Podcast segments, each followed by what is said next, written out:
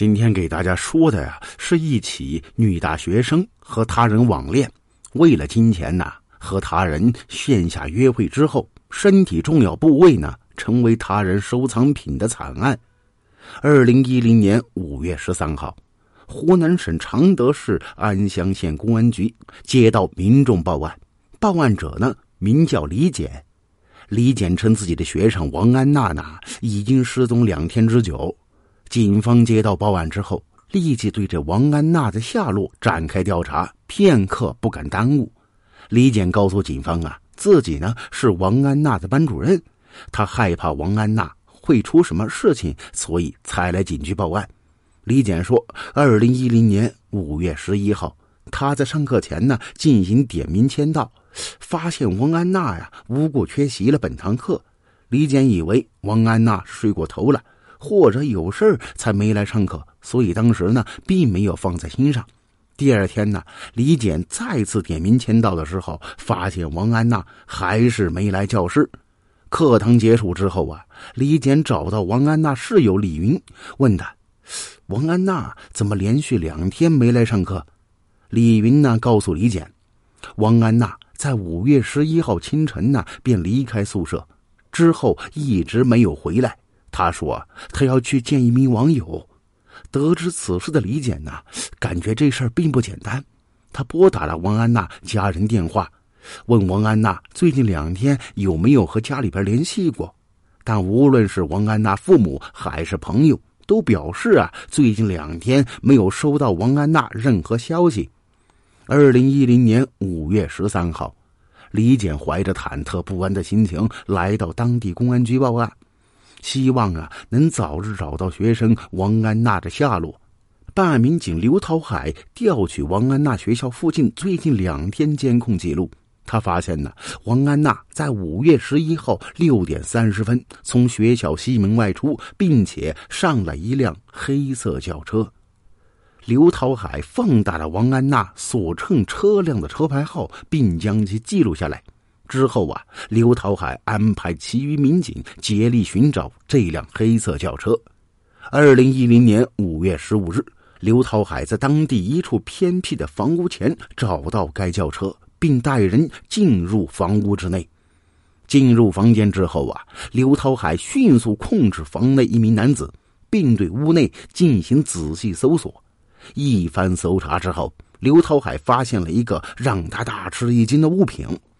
刘涛海在该男子柜中啊，发现一个女性胸部的标本，他怀疑标本内的胸部就是王安娜的，而这名男子就是作案凶手。紧接着，刘涛海将该男子带回警局进行审问，在长达三个小时的问答之下，警方得知该男子呢名叫胡家凯，年龄二十五岁，且胡家凯承认。王安娜的失踪和他有关，是他将王安娜杀害的。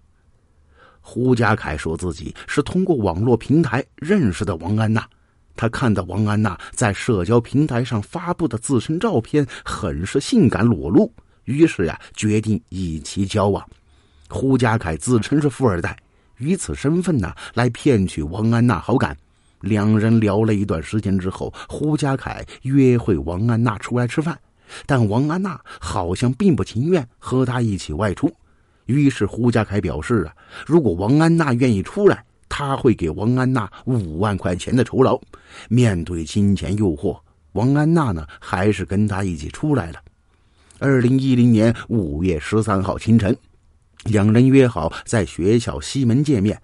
胡家凯开车将王安娜。接到自己住处，到了胡家凯的家门前之后，胡家凯骗王安娜说只是进去吃个饭，王安娜信以为真呐，就跟胡家凯一起进入他的家中。王安娜进入胡家之后，发现他的家里呀是破破旧旧，根本不像什么富二代。而胡家凯这时啊也原形毕露，他将王安娜按在床上，并对其实施强暴。王安娜一个女孩子，自然不是胡家凯对手。被胡家凯强奸之后，王安娜一边哭泣，一边说要报案，让胡家凯坐牢。听到王安娜说要去报案，胡家凯便起了杀心。他拿起床边皮带勒住王安娜的脖子，令其窒息而亡。之后啊，胡家凯为了满足其变态的心理，用刀具将王安娜胸部割了下来，并且制成标本供自己观赏。二零一零年六月十五日，湖南省常德市安乡县法院对胡家凯作出判决。胡家凯因为涉嫌故意杀人，被法院判处死刑。卢梭曾经说过：“我们手里的金钱呢，是保持自由的一种工具；我们所追求的金钱呢，则是使自己当奴隶的一种工具。”王安娜为了钱财，不顾自身安全和陌生人约会，沦落为金钱奴隶，也葬送自己宝贵的性命，这要引起广大女性的注意。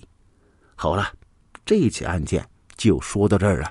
感谢您的收听，咱们下期见。